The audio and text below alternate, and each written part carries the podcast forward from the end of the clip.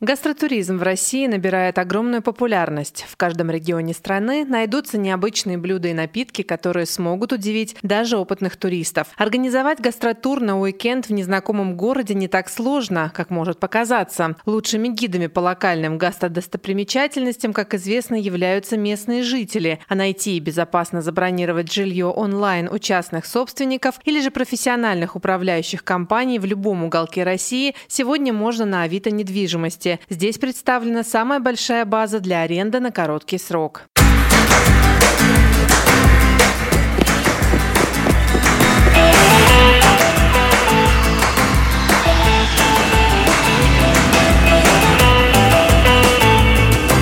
Путешествие начинается. Приезжай!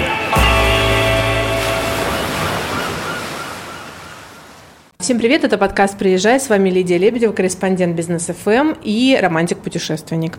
Меня зовут Александр Саев, я, я руководитель объединения Food Russia, руководитель объединения Калининград Street Food, создатель фестивалей различных уличной еды. Я тут минут 15 только могу перечислять, чем я занимаюсь. Ну, я думаю, что в Калининграде тебя знают все-таки как э, основателя движения Калининград Food и Food Russia, поэтому все фестивали, которые люди посещают, туристы посещают, достаточно известны. Это последний вот из прошедших фестиваль. Я так поняла, что в этом году очень много было посетителей. Очень много, да, было посетителей, очень. А, Саша, скажи, пожалуйста, а, вот я знаю, что, ну, говоря про гастрономический туризм, я не могла обойти фестивальный туризм в том числе. Сейчас же, насколько я понимаю, на всех наших стритфуд-фестивалях мы говорим не только про локальную кухню в России, но и в том числе про локальную кухню Калининграда. Да. А, насколько востребованы наши блюда среди местного населения, среди туристов? И вообще, как появилась идея на фестивале? Нужно ли показывать эти блюда на фестивале? Все, чем мы занимаемся, куда мы пришли, все это происходило, все это движение шло естественным путем. То есть мы ничего искусственно не делали, не придумывали, кроме, ну, наверное, вот э, старта. На старте мы очень долго искали формат э, создания мероприятия туристически емкого. Когда пришли к формату создания фестиваля уличной еды, Наверное, это было в некотором роде искусственно созданное, потому что до этого мы вообще с ребятами, с коллегами занимались музыкальным направлением. Но уже там спустя какое-то время, когда я начал много общаться с э, ребятами, которые в других регионах создавали фестивали и в Европе, и вот с московскими ребятами, которые первые фестивали делали, то мы поняли, что, в общем-то, и даже это в некотором смысле является естественным путем, потому что эта идея на рубеже 12-13 года, когда она к нам пришла, она тоже в воздухе витала. Там с Настей Колесниковой разговаривали, которая самый первый фестиваль личной еды в Москве провела. Она тоже не этим совершенно занималась. Это прям такой толчок был естественного развития вещей. А дальше, когда ты занимаешься этим на постоянной основе, естественно, ты смотришь на то, что хотят видеть гости мероприятия. Если на первых мероприятиях, где основную часть составляли местное население, все хотели видеть что-нибудь новое. Помню, первый фестиваль привезли бургеры, кофе, раф. Как сейчас это неудивительно звучит, но тогда это было что-то новое. Люди в очередях стояли. Это там. какой год был? 2014 год. За хумусом, за фалафелем. Причем вопрос, что такое хумус или что такое фалафель, был прям Тогда, у, кажд... кажется, у каждого второго, знал, да. да. И потом вот эта вот волна, первые там пару-тройку лет была волна, когда там мексиканские блюда пошли, блюда латиноамериканской кухни, блюда Юго-Восточной Азии. А потом как бы люди насытились с одной стороны, а с другой стороны мы все-таки дошли до состояния туристически привлекательных мероприятий. И когда все больше и больше туристов начало приходить, то они начали задаваться естественным вопросом, а что у вас здесь свое, потому что когда они приезжают, ну, бургеры, а большинство из них москвичи были, они и дома у себя в Москве поедят, и местами даже получше, чем у нас. Что тогда, конечно, нас удивляло очень сильно, потому что мы столкнулись с тем, что мы не очень понимали, а что здесь действительно своего. Ведь все-таки мы в Калининграде живем, мы все переселенцы, поэтому что считать свое?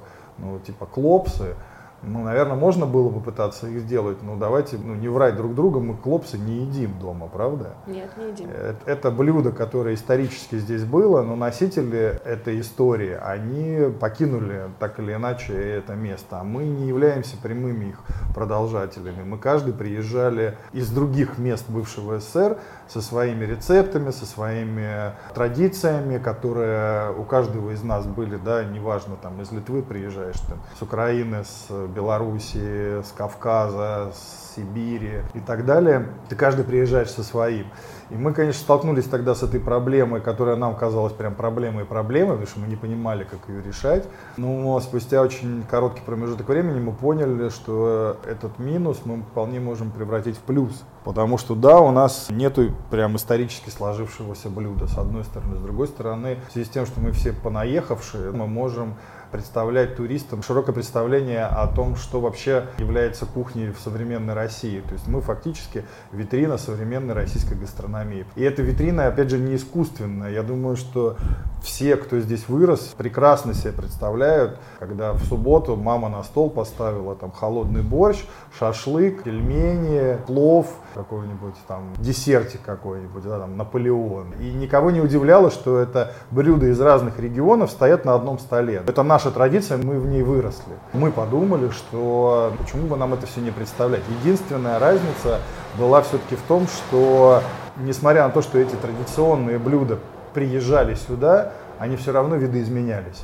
Потому что ну, ты для плова не будешь желтую морковку каждый раз, каждую неделю возить из Узбекистана, правда? Ну, дороговато. Да. Плов выйдет дороговато.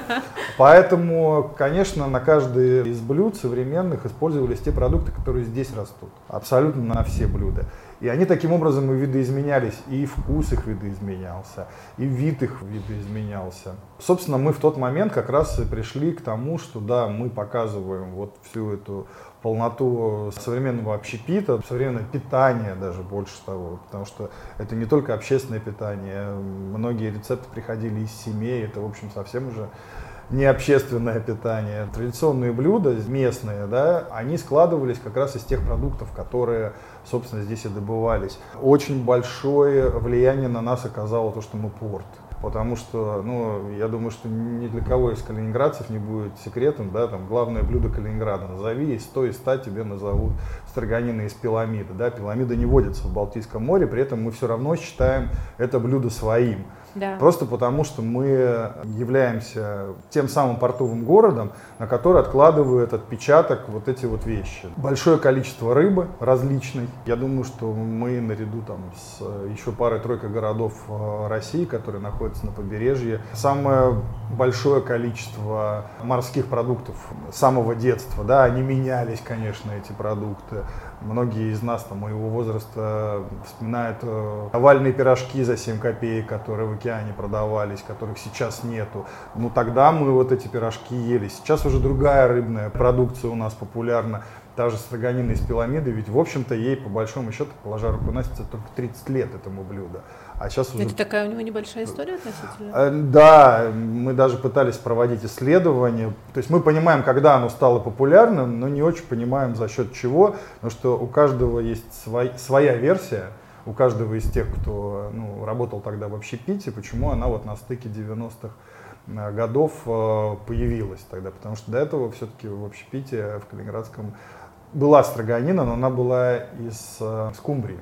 А потом вот ее место заняла пиламида, которая до этого просто была очень популярным блюдом на пароходах, которые ходили в Атлантику. Кроме этого, очень сильно повлияла контрасанкции, которые в 2014 году пришли, потому что все мы хорошо помним времена, когда полки магазинов у нас были заняты польской, литовской продукцией, да. сельскохозяйственной. У нас практически здесь ничего не производилось. Для нас слово «польские яблоки» это было вполне да, логично. Да, а после введения контрсанкций, хорошо или это плохо, факт остается фактом, что наше местное сельское хозяйство уже, наверное, не десятки, наверное, сотни наименований товаров производит. Мы уже можем сейчас гордиться, например, сырами. Причем ведь очень то место, в котором мы живем, влияет на это, потому что здесь ведь исторически сельское хозяйство очень развито было. Просто вот э, как-то последние там, несколько десятилетий по ряду причин оно не развивалось. После 2014 года вновь, знаете, как э, плодородная земля, подготовлено все было. Нужно было только начать ей заниматься. Нужен был пинок своего рода, да? да? Ну и вот он произошел, и все, кто сейчас занимается, производители сыра, почему, да, я говорю, я много по регионам езжу, для меня это такой маркер очень э, важный, потому что по всей стране сыр начали производить в огромных количествах, но не везде такой хороший, как у нас. Да, есть регионы, в которых действительно хороший сыр варят, очень сильно просто зависит от качества молока, которое дают коровы, и вот у нас это качество молока, и те бактерии, которые у нас здесь живут в нашем регионе, они вот такого качества, которые дают нам возможность производить этот хороший сыр, неважно молодой или уже выдержанный. Не только сыр, мясо-колбасные изделия у нас прекрасные. Всегда исторически у нас изделия из меда были замечательные. Сейчас выращиваем вообще все подряд. У нас можно и местную огурцы, помидоры, чернику, клубнику, яблоки, груши. Все сейчас можно здесь найти Мне местного поразило очень большое использование сейчас польдерных земель. То есть мы наконец-то их освоили настолько, ну, что... Ну, скажем так, осваиваем. Осваиваем, да. Что настолько, я... что я вот с рестораторами разговариваю, они говорят, да, у нас все овощи овощи с польдера наших. Пока, конечно, к сожалению, мы себя не обеспечиваем полностью, ну, да. но это процесс. Те 8 лет, которые прошли, это очень короткий промежуток времени для сельского хозяйства, но мы вот уже сейчас получаем все новые и новые продукты, отсюда все новые и новые блюда которые мы продолжаем а, культивировать. Больше того, я всегда говорю о том, что ну, ничего невозможно сделать искусственным образом.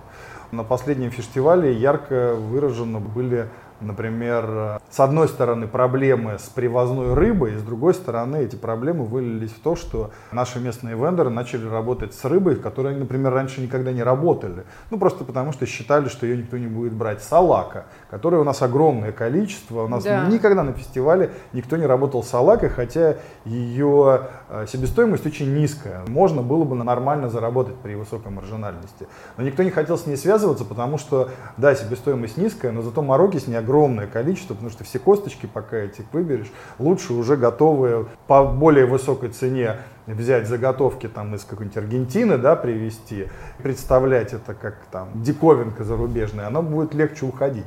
Но вот сейчас э, проблемы эти появились с поставками, и рынок повернулся в другую сторону, и вот на этом фестивале у нас ну, просто шикарно зашла Салака, два проекта, ее прям качнули, и оказалось, что Салака отличный продукт.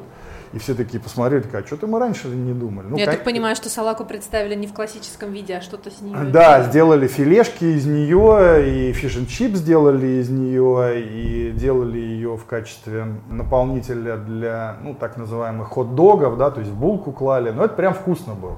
Это еще раз подчеркивает, что проблемы, которые появляются, ну, всегда могут быть возможностями. Как бы это банально не звучало, просто иногда не хочется смотреть в другую сторону, потому что проще идти по накатанной. Но когда у тебя вдруг по накатанному пути ты в тупик упираешься, то хочешь не хочешь, начинаешь посмотреть по сторонам. Иногда смотришь в те стороны, в которые ты, ну, вроде как казалось бы, смотреть не хочешь. Ну, и тебе неинтересно по каким-то причинам. Опять же, возвращение тех традиций, которые у нас были при Советском Союзе. Еще одно направление, которое имеет и уже сейчас развивается и имеет огромный потенциал. Просто они видоизменяются, эти самые традиции, потому что традиционные рецепты, они зачастую забываются по причине того, что да, они были хорошие и вкусные, но они несли внутри себя, ну скажем так, несколько иные цели. Люди, которые тяжело работают, например, должны получать калории. И поэтому рецепты вот подразумевали вот такое-то количество калорий. 2000. Я даже помню там 3, 4, 5 тысяч калорий. Да? Я помню, была градация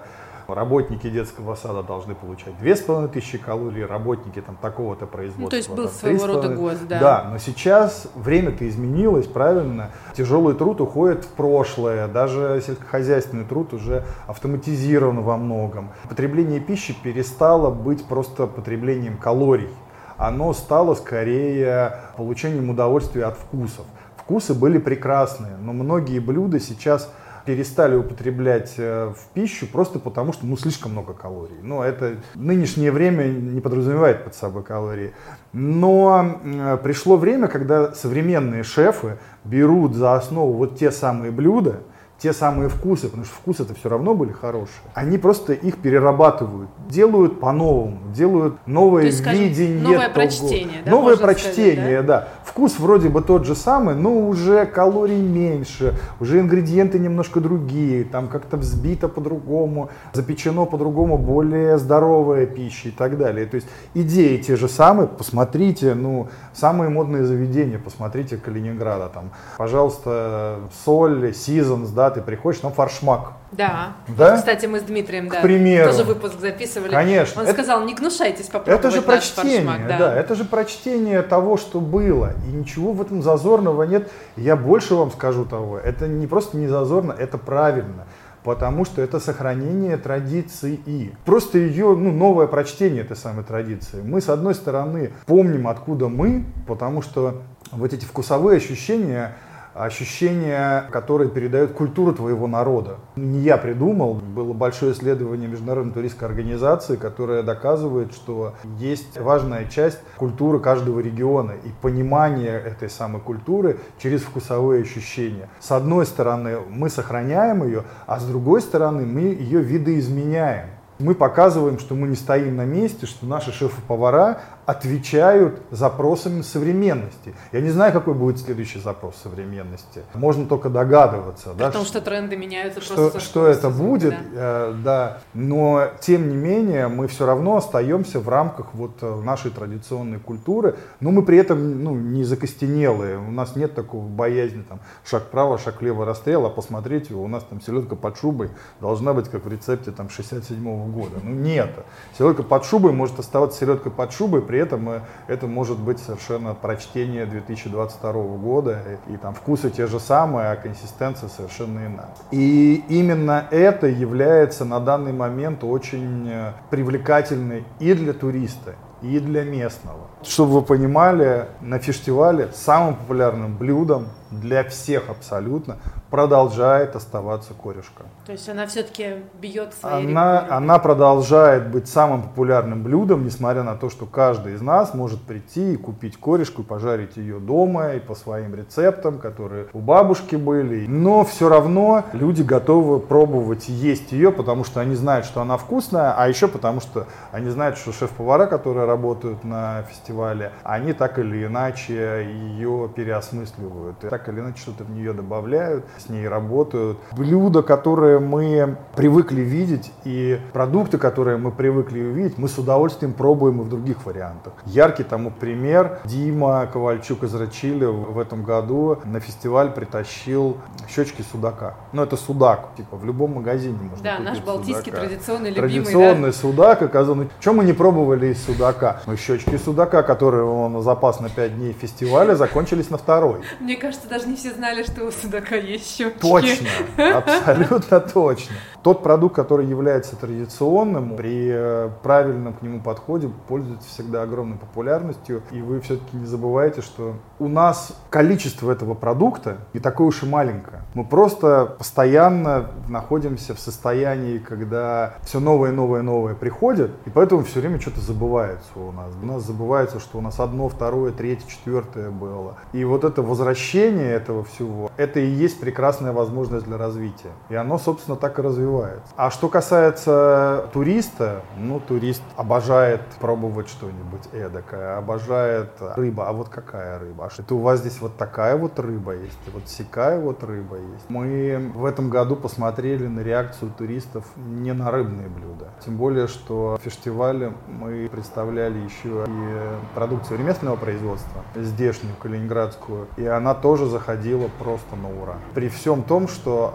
она вполне себе традиционная, и понятная, и я не думаю, что она очень сильно будет по вкусу отличаться от традиции ремесленного производства какой-нибудь Липецкой области. Единственное, что мы гарантировали ее качество, потому что через себя все пропускаем. Для нас это важно, чтобы качество было хорошее. Но все равно вот это ощущение такое, вот это здесь произведено, неважно, там колбасы это будут, не знаю, пряники, конфеты. Но вот здесь вот они произведены в Калининграде, это дает туристу ощущение, что ты вот прикоснулся к какому-то такому вкусу Балтийского моря, что ли. Пользовались они популярностью? Да, пользовались огромной То есть, несмотря на то, что фестиваль был рыбный, не рыбную продукцию ну, тоже брали? слушайте, давайте вот честно скажем, рыба на рыбном фестивале в большом количестве стала продаваться только в последние несколько лет. До этого всегда мясная группа на рыбном фестивале продавалась больше. И это как бы наша была такая кропотливая, долгая работа, объяснение людям, что давайте на рыбном фестивале давайте есть рыбу, давайте есть рыбу. Это такая работа была и с публикой, и с э, вендорами, потому что ну, вендоров тоже не заставишь да, готовить то, что не будет продаваться. Тоже должны ну, на этом зарабатывать. Поэтому, конечно, долгое время они смотрели на мясо, мясо, мясо. И для меня такой лакмусовой бумажкой было несколько лет назад, по-моему, в 19 что ли, году у нас один из самых успешных проектов был «Друзья». Они делали бургеры и рыбные, и мясные. И в какой-то момент я подхожу к ним в конце фестиваля, спрашиваю, ну что, как продажа? Они, а, все отлично. Я говорю, как что продается? И они говорят, рыбные бургеры в этом году обогнали мясные. И это было прям вот таким маркером. Мы поняли, что вот с этого момента все пойдет дальше. И, например, в прошлом году проект «Мужики», который огромное количество рыбы, в том числе из Черного моря везет, они привезли и рыбу, и мясо, и во второй же день уже отказались вообще от мяса, то есть продавали только рыбу, потому что сказали, ну, типа, мясо не идет. Люди приехали за рыбой, и мы тогда почувствовали вот это вот ощущение гордости, что наконец-то люди рыбу спрашивают, но не забывайте, что все-таки фестивальная тема такова, что люди, они не за одним блюдом приезжают. Минимум три, по нашим исследованиям, по нашей статистике, минимум три блюда люди хотят в день попробовать. Да, рыба является первым выбором, а дальше уже то, что ты им предложишь. И поэтому так прекрасно шли и местные сыры, на ура просто продавались, и конфеты, чего такого не продавалось. Очень интересная история. Я вот сейчас, кстати, начала вспоминать, что же я в 2019 году была на большом стритфуд-фестивале на острове Кант, на острове Кант, по-моему, или возле Дома Советов он был 19 Я думаю, год. что 19 год еще на острове был. По-моему, на острове, да. Я вспомнила, что это было тоже три блюда. Ты вот сейчас сказал, да, правда. Потому что хочется с разных кухонь, во-первых, попробовать, а во-вторых, когда видишь что-то новое, не можешь себя остановить, думаешь, ну надо же, надо же, вот знакомые продукты в новом прочтении. Я когда изучала тему гастрономического туризма, там прям одним из пунктов написано, что фестивальный туризм, тот же самый стритфуд, это одна из тех тем, которая дает развитие гастротуризму в регионе. За последние два года пандемии у нас немножко тема фестивалей подзатухла. Как сейчас? Возрождаемся ли мы, как птица Феникс?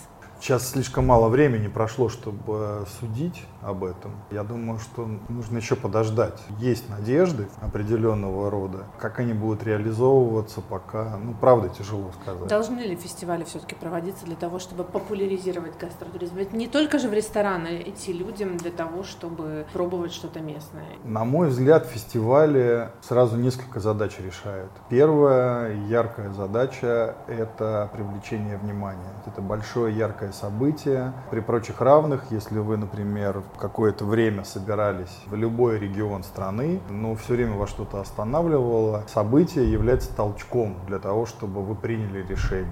Хотели вы там ехать в Краснодарский край, но все время вас что-то останавливало, а потом ваш любимый футбольный клуб играет в Краснодаре. Приятное с полезным совмещу, поеду на футбол схожу и еще и на курортах Краснодарского края отдохну. Хотели вы в Владивосток слетать далеко, вроде как дорого, но все время хочется, хочется. И тут фестиваль МИДИ во Владивостоке, вы такие, надо ехать. То же самое примерно и с Калининградом. С одной стороны, это прямо яркий праздник, который заставляет человека принять решение. С другой стороны, гастрономического характера фестиваля несут в себе очень большой толчок для развития, собственно, местной гастрономии, потому что именно на фестивале ты сможешь проэкспериментировать. Очень часто шеф-повара, особенно крупных заведений, очень боятся что-то изменить, потому что и так все работает. В меню вносить какие-то революционно, кардинально новые идеи с неизвестным результатом немножко боязно, потому что это может ударить по тебе финансово. Ты зачастую не можешь себе этого позволить, просто потому что общепит,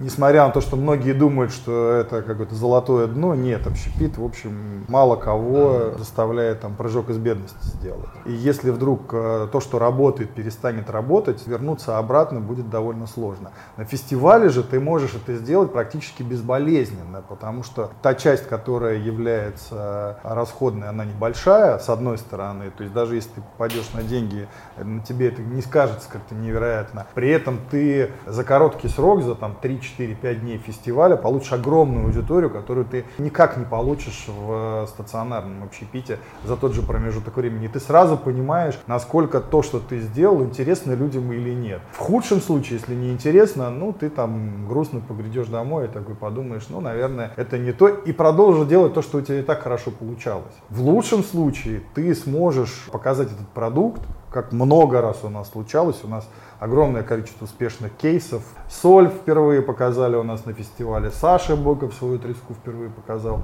у нас на фестивале. И там куча-куча-куча вот э, кейсов было, которые появлялись, и потом они ложились в стационарный общепит как, как родные. И потом ты на этом хорошо можешь зарабатывать. При этом, если это удачная, успешная идея, еще и многие на тебя смотрят и тоже пытаются каким-то образом развивать. Я не говорю о плагиате, я не говорю о том, что ты начинаешь подражать кому-то, хотя и это тоже существует, не будем скрывать. Но самые лучшие шеф-повара, они напитываются идеями. И потом через год они приходят, напитавшись идеями, показывают что-то свое новое.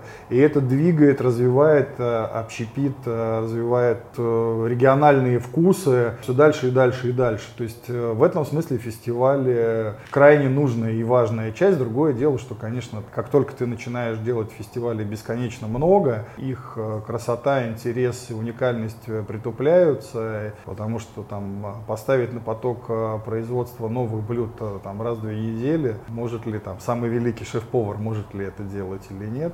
Поэтому все-таки э, мы понимаем, что мы, во всяком случае, как объединение, количество в одном регионе, тем более, что ну, есть э, у нас предложение, и мы работаем со многими другими регионами России. А вот. возите туда местную кухню? Да, у нас участники из Калининграда участвуют ну, практически во всех наших мероприятиях в, в других регионах. Последний на данный момент это было перед Новым годом в Уфе, в Башкирии было мероприятие, ну, потом сезон закончился. Я очень рассчитываю, что мы как минимум 4 мероприятия в этом году сделаем за пределами Калининграда, и там, конечно, тоже калининградскую кухню собираемся представлять. Насколько охотно покупают за пределами нашего региона нашу калининградскую Ой, очень. Слушайте, вообще вот эта история с тем, чтобы попробовать что-нибудь чужое, это прям любимое дело каждого региона. А Калининград всегда, знаете, есть определенный, о, Калининград, это как, о, Владивосток. Есть некий образ какой-то, да, в каждом регионе о том, что Калининград это нечто такое необычное. И поэтому, конечно, каждый хочет попробовать от этого необычного что-то такое. И вот эти разговоры разговоры часто бывают, как Калининград, я так давно хотел приехать. Вот самые часто встречающиеся фразы вообще в любом регионе, когда мы так давно хотели приехать, так много слышали, ну вот может быть и приедем. Вот это вот прям разговоры, которые слышу я, неважно там Башкирия, это Владивосток или Махачкала, везде вот примерно одно и то же говорят. Ну то есть приятно, наш регион знает. Странно, если бы его не знали. Просто я помню, что, ну, это, конечно, еще конец 90-х, начало нулевых. Не все даже знали, где, собственно, находится Калининград. Вы знаете, э, вот это ведь удивительная история, что слышать об этом городе и создавать некое впечатление о нем вообще не равнозначно тому, что ты знаешь, где он находится. То есть ты можешь о себе сложить какое-то впечатление, но при этом не понимать, где действительно находится, потому что когда ты объясняешь, что а еще у нас границы есть, так вот на машине не приехать, многие очень сильно удивляются, а как это так может быть? Ну вот так вот, да. Да, вот меня один раз попросили показать Калининград на физической контурной карте мира. Я долго искала нашу косу, чтобы, ну, контурная карта, понятно, понятно. мировая, но нашла. Она говорит, нет, ты плохо, говорит, знаешь географию, Россия это вот здесь, а ты показываешь тут Литва с Польшей. Я говорю, ну, так сложилось, говорю, исторически, что мы оторваны от России. Мне не поверили. Это было тоже как раз начало нулевых. А на стритфуде как-то выделяются локальные блюда калининградские каким-то образом? Ну, или вот человек подходит и говорит, а что у вас можно местного? И у вендоры нас, рассказывают. Да, у нас выделяются тем, что вендоры рассказывают. Mm-hmm. Мы с каждым из вендоров работаем, объясняем, что вы понимаете, что именно вы являетесь представителем, лицом этого блюда, и вы должны рассказать, что же здесь такого калининградского. И чем лучше вы расскажете, тем больше вы продадите. Планируется ли в этом году проведение какого-нибудь стритфуд-фестиваля, где можно попробовать нашу калининградскую кухню здесь у нас в Калининградском регионе, чтобы мы могли пригласить туда наших слушателей? Конечно, но у нас планируется наш городской пикник, на котором будет Russian Street Food Awards проводиться. Там, конечно, часть пикника будет посвящена и Калининградскому вкусу, не только калининградскому. Все-таки для нас это главное мероприятие уличной еды всей страны, на которую пытаются попасть представители, собственно, уличной еды всей страны. Я очень надеюсь, что наша география будет э, настолько широка, что мы сможем сказать, что вот у нас от Владивостока до Калининграда присутствуют и участвуют э, вкусы России. Я думаю, что все знают, что в связи с тем, что калининградцам до Калининграда всегда проще добраться до фестиваля, то, конечно, большое количество мест на нашем городском пикнике будет отдано нашим продуктам. И, конечно, приоритет будет отдаваться тем, кто делает из того, что здесь произведено. И традиционно он пройдет в августе. 26-28 августа. Очень мы надеемся, что ничего нам не помешает. Вы знаете, последние два года уже с копейками заставили нас быть очень осторожными в анонсировании мероприятий, потому что уже некоторые откладывались и переносились, и закрывались. Мы очень рассчитываем на то, что в это время он будет проходить. Что за площадка будет, пока непонятно, да? Сделали сейчас запрос на площадку к Дому Советов, потому что она наиболее вместительная на данный момент.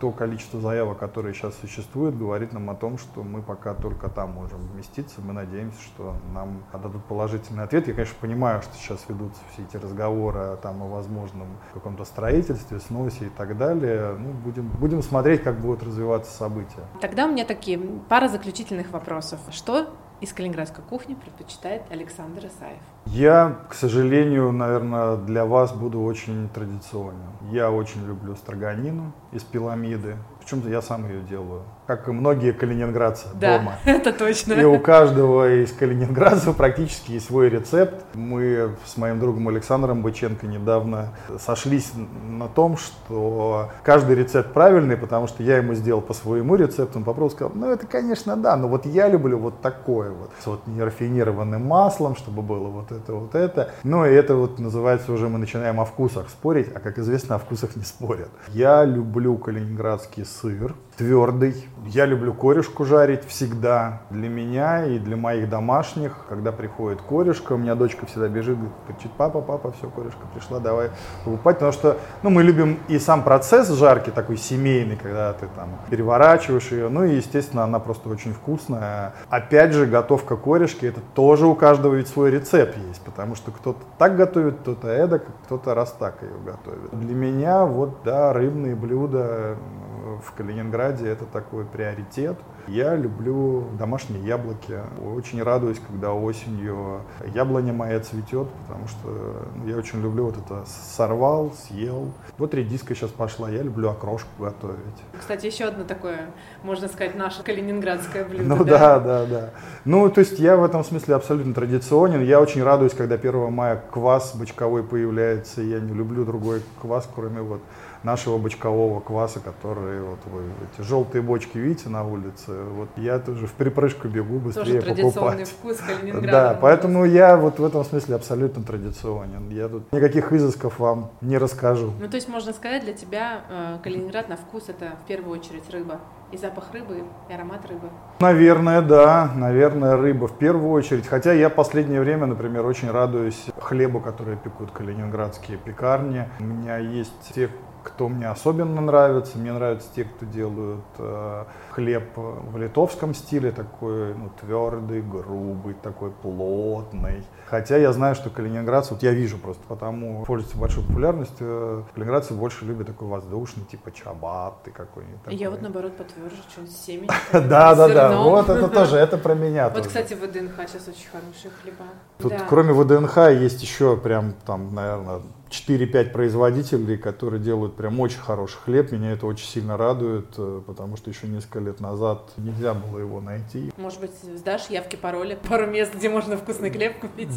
Да, сдам. Вот как это неудивительно, открылась э, гастроном Sky Fruits. Они пекут свой собственный хлеб, он очень вкусный. Очень вкусный хлеб на хуторе пасечника у Вани Артюха. Печет его в печи, он прям прекрасный. Очень вкусный хлеб мякиш делает. Прям вот несколько есть производителей, которые делают хороший хлеб. Что еще у нас тут есть такое, на что прям вот стоит обратить внимание? Ну, я говорю, вот сыры, причем сыры, обратите внимание, у нас и с плесенью стали хорошие делать сыры. В Лермонтово делают совершенно потрясающий козий сыр с плесенью. Это вообще, это просто вкус фантастический. У нас приезжали наши коллеги-эксперты два года назад на городской пикник, они просто восхитились вкусом и сказали, что вкуснее, наверное, в России просто не пробовали никогда. Там проблема в том, что с козьим молоком его мало слишком, да, но вот качество его и вот плесень это, то есть эта бактерия прям дает фантастический совершенно вкус. И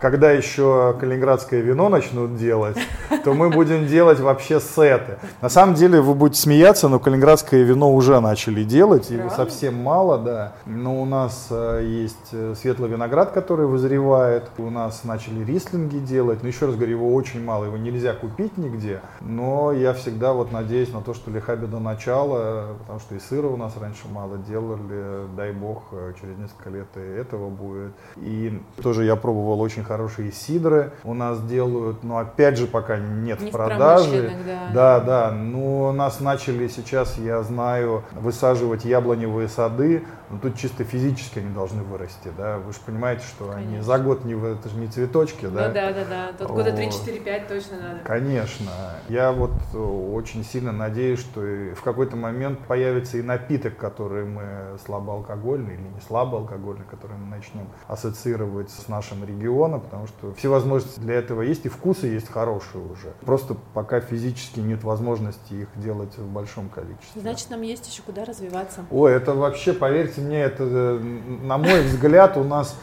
такое поле возможностей, что мы можем, если ничего не произойдет, в ближайшие там, лет 20-30 спокойно развиваться, нам никто особо мешать не будет, потому что пока еще предложений ну, сильно меньше, нежели чем спроса. Спрос еще настолько высок, мы его даже, мне кажется, даже на 50% не можем осуществить. Вот сейчас прям. Ну, то есть есть куда развиваться, а дальше уже, когда уже там спрос поравняется предложение, дальше уже, знаете, будут вопросы, как мы вот только что говорили, вкусов, да. да. Мне это больше нравится, а мне это больше нравится, а вот давайте вот это вот делать, а вот давайте вот это а вот то, делать. что конкуренция появляется, это хорошо? Я пока не вижу конкуренции. Ну, то есть то, что мы видим, такие стритфуды небольшие, которые стали появляться на фоне после вас уже. А вы имеете в виду э, в конкуренции? Кафедральный собор, Конкур... да, Янтарь холл. А вы правда считаете, что мы как-то конкуренты? Я не считаю. Дело, видите, в чем? Дело в том, что фестивали уличной еды на то и фестивали, чтобы главное в них было наполнение. Если кому-то кажется, что поставить там 20, 30, 40, 50 корнеров и позвать э, производителей, это и есть фестиваль личной еды, ну, наверное, может быть, кто-то так считает, мы так не считаем. Для нас самое главное – это работа с участниками, работа по блюдам, отбор, появление новых идей. Я об этом только что очень долго рассказывал. Поэтому, когда появится кто-то, кто так же, как и мы, вот ежедневно работает с участниками, ну, вы сейчас зашли и видели, вот два наших участника было, с которую мы опять за три с половиной месяца до фестиваля, вот мы обсуждали новое блюдо, которое называется кубанская устрица. Хотя да. устрицы как таковой там нет. Я так и подумала. Да, но это вот, давайте, давайте испробуем новое блюдо, новые идеи. То есть это круглогодичный процесс. Вот когда кто-то еще будет этим заниматься, ну, наверное, тогда на кого-то я буду смотреть э, как на конкурента. В данном случае у нас единственная, наверное, проблема с вот теми, кто тоже, как вы говорите, открывает э, другие места по уличной идее, это то, что зачастую нас с ними путают. И когда идет какой-то негатив, то он ложится на, вас. ложится на нас, а не на тех, кто является инициатором этого всего. Вот это, наверное, единственный минус, который мы в этом видим, поэтому нам иногда приходится объяснять, что, знаете, глупо, ну, ты ни в чем не виноват, а ты еще и оправдываешься. Да. Типа, ну, ребята, извините, это не мы. Ну как же, вот же, это же стритфуд, это же вы. Ну, и вот это, наверное, единственные издержки того, что происходило. Сегодня о гастрономическом фестивальном туризме мы поговорили с Александром Исаевым, основателем движения Калининград Стритфуд. Путешествие продолжается. Приезжай. Выпуск выходит при поддержке компании Авито.